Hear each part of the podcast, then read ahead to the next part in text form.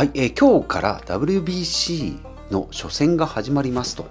いうことでね、もうあのすごい盛り上がりになってるんですけども、まあね、ニュースをちらっと見るだけでも、な大谷だ、佐々木朗希だですね、村上宗隆、ね、まあ、最近覚えたヌートバー、ヌートバー、最近本当に覚えて、2人組だと思ってたんですけどね、よく聞くと1人ということで、で顔も全然知らないっていう有名人ね結構いたりするんでちょっとヌートバーはねこれ始まる前に調べてみました。カージナルスですね。はい。ということでヌートバーを覚えましたよということで WBC も始まるんですけどやっぱりこうワールドカップとかねサッカーとかもそうだしオリンピックも大相撲もまあ盛り上がってる世間で盛り上がってるのに全然知らないっていうことが多々ありますのでね、もう知ってることと知らないことの落差がもう自分でもよく思いますがすごいですね。そこがもうだからまあ全然知らないのは良くないけど、まあ、無理してね、えー、全部を知る必要はないけどちょっとねマイナス50ぐらいだったりするので、まあまあ、マイナスじゃないか、まあ、ゼロか。まあ、ゼロをね、1、2ぐらいにしとけば、他の人との会話も、いや、知らないよってなると、もうそこで話終わっちゃうんで、まあ、それぐらいのね、社会性も身につけていこうかなと、えー、思いますので、えー、はい、ヌートバー、覚え、覚えましたよと。いうことで、えー、本日の、えー、本題いってみましょう。第694回第694回、米国インデックス投資をして気づいたメリットということでお話ししていきます。雑談と本題が全く関係ございませんが、え今日は株式投資のお話となっております。はい。で、まず結論から言いましょう。結論ファーストですね。えー、3つ言っていきます。えー、米国インデックス投資をして、まあ、株式投資ですね。気づいたこと。1つ目が選択肢が増える。2つ目が、えー、まあ、俯瞰ですね、客観的に見る、資産を見ることができる。で、3つ目、完璧なんてないんだなって思えるということで、はい、お話ししていきたいなと思います。まあ、株式投資いいですね。まあ、今回は米国のインデックス投資なんですけど、まあ、どうだろうな。インデックスとして3年ぐらいかな。まだまだ全然ですね。その15年以上でとか、20年、30年で福利の効果がって言ってる割にはまだ3年ぐらいしかやっておりませんが、それでもね、ちょっとあの投資して気づいたことがいくつかあるのでお話ししていきたいなと思います。まあ、まず1つ目、その選択肢が増えるっていうことなんですけど、まあ、今まではね、まあ、5年、10年前までは給料が入って、それをま貯金するか使うかの2択だったんですけど、まあ、それの貯金ではなくて投資に回す株式だったり、まあ、今だと不動産投資ですね、もうそういったものにこう、配配分というか、うん、お金をこう振り分けることができる。選択肢がねいろいろできるのが、まあ、知識がね、えー、増えてくるとそういう選択肢が増えてくるよということ。で、まあ、選択肢が増えるとどういうことがいいのかっていうと、まあ、例えばねこう円安最近だとま円安でね資産が減りますよ。だとか iPhone が高くなるってことで、まあ、結局インフレ。でお金の価値が下がりますよって言った時でもああそうなのか日本だからしょうがないねで終わるんじゃなくて、まあでえーと、ドルの資産を持っておけば円の価値貨幣価値が落ちたとしてもその資産株式の方は上がりますよということで、まあ、シーソーの関係なんで A がダメなら A がダメな分だけ B が上がる。で、まあ、そこで帳尻があったりする。まあもちろんバランスにもよるんですけどまあ、それでね選択肢が非常にこう増えるっていうのが一つ目の大きなメリットかなと思います。ああ日本頑張れって思うんじゃなしにうんなんかそこをね、えー、世界的なこう世界的な規模で、えー、資産を見ることができるということ。まあ使うのはねメインでというかもうずっと日本円なんですけど資産はそうやって配分しておくとうんなんかバランスが取れるなということですね。で2つ目がまあ大きなフローですね。俯瞰でも自分の資産を見ることができる。これもさっきも言いましたけど、まあ、円がドルがって言ってですね、そこの価格が変わることによって資産が正直こうガラガラガラ結構変わっちゃいますね。本当株式投資を始めてから、えっ、ー、と、なんだろうな、株価によって資産が大きい時だと本当に何十万ぐらい単位で動いちゃいますので、本当ね、まあ、だからといって日々のね、その5円、まあ、5円とまではいかないですけど、100円、200円ケチるかどうかっていうのも、まあ、また別の目線で見たりするんですけど、まあ、そこまでね、気にしてもしょうがないなっていうところもあったりするので、うん、その資産。ね、今まではなんかこう貯金で100万円貯めたぞって言ったらもう貯めたっていうそれスコアその100万円っていうところにこう価値を見出すんですけど今だとその100万円が株価とかですねそのまあ同じ100万円でも買えるものがね、えー、変わってきたりうん、インフレだったり、まあ、そういうことの情報も入ってくるので評価によって実際その資産っていうものとか価値ですね、えー、価格っていうのも変わってくる。表面の価格じゃなしに実際の価値っていうのが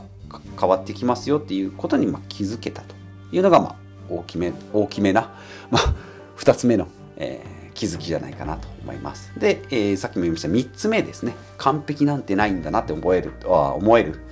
ですね、まあ、スタートしたところがですねコロナの大暴落ということで、まあ、結局2、3ヶ月でね、復活はしたんですけども、そうですね、株価が3分の2ぐらい、3分の1ぐらい要は落ちたということで、まあ、でそこで、えーまあ、大きなショックを受けた人も多いんじゃないかなと思いますし、まあ、その目の当たりにしたことでね株価なんて昨日までの株価なんて、まあ、そそれだけもう一瞬で変わったりするんだなと。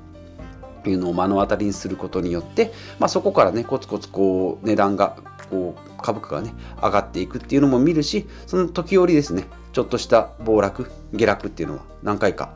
えー、見てきてるので、まあ、そういうのを減るとうんなんか株式株式の価格なんていうのはそういうもんなんだろうなというふうにちょっと思えたなと思って、まあ、これはね、まあ、経験できたっていうのが大きいんじゃないかな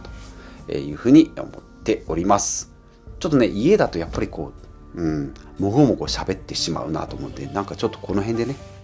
ヌートバーの話でもしようかなと思ったんですけどさっきググっただけでね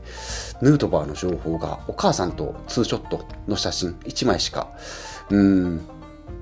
なかったんでお母さんは久美さんか、はい、日本人ですね。日系選手として初選出されたカージナルスのラーズ・ヌートバー外野手。25歳ですね。はい。ということで今ヌートバー情報をちょっと入れてみましたがはい、えー、本題に戻って、えー、きますで、えー、株式投資の話ですね。まあ、3つ気づいたよってことで、まあ、選択肢が増えるっていうのと、まあ、俯瞰で客観的に資産が自分で見れるということと、まあ、3つ目が完璧なんでないないんだよということでですね、うん、それぐらいちょっとラフなまあその短期的な目線じゃなくて長期的な目線でね、うん、見ていくっていうのがいいんじゃないかなと思います。まあ、いわいわゆるお金持ちとか資産家と言われる方は、えー、株式投資だったり、まあ、円だったり、まあ、ドル資産っていうのはなかなか持ってないにしても株式投資であればドル資産に実質になりますので、えー、そういう資産を持ったりあと不動産投資ですね。うん、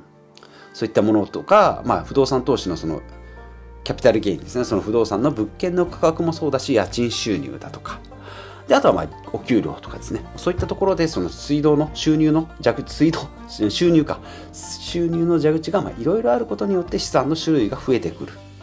それだし円とかドルとかっていうこう多様性が出てくる。それによって1個円が暴落してもドルが上がるとか、うん、不動産価格が下落しても、うん、なんかじゃあその分債券が上がってねとか、うん、給料が下がってもなんか家賃収入は安定して入ってくるとかっていうふうにこう選択肢がねいろいろあるっていうのが、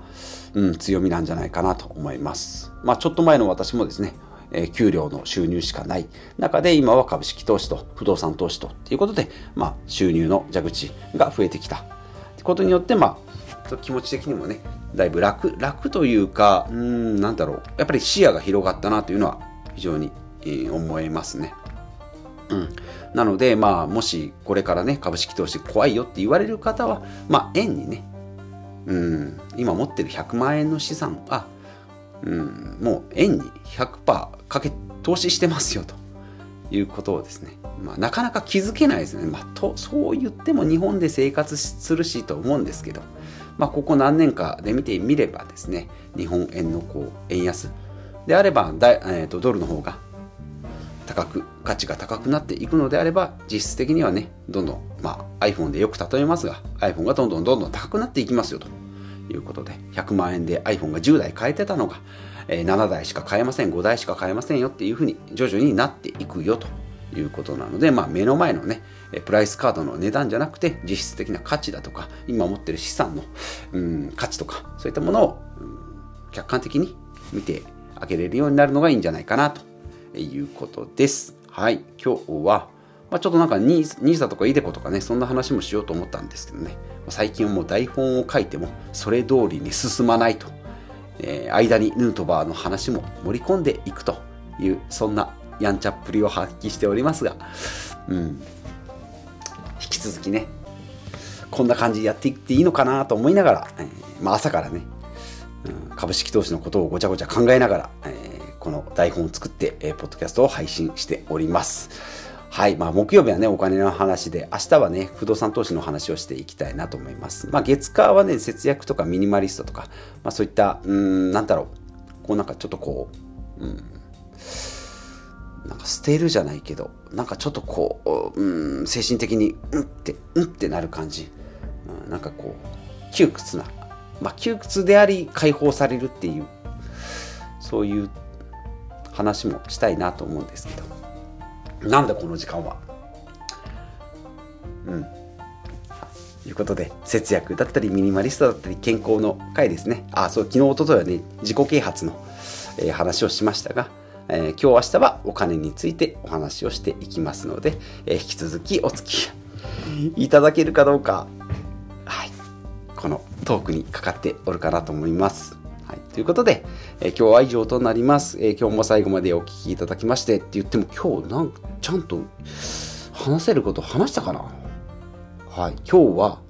まとめ、米国インデックス投資について気がついたメリット。最後に3つお話、えーと、まとめておきます。1つ目が選択肢が増えるということですね。はい。で、2つ目が客観的に資産を見ることができる。3つ目は完璧なんでない、完璧なんてないんだなって思える。ということで、まあ、このポッドキャストもね、もうずっと完璧になればいいなと思いながら毎日やっておりますのでお付き合いいただければと思います。ということでまた次回お会いしましょう。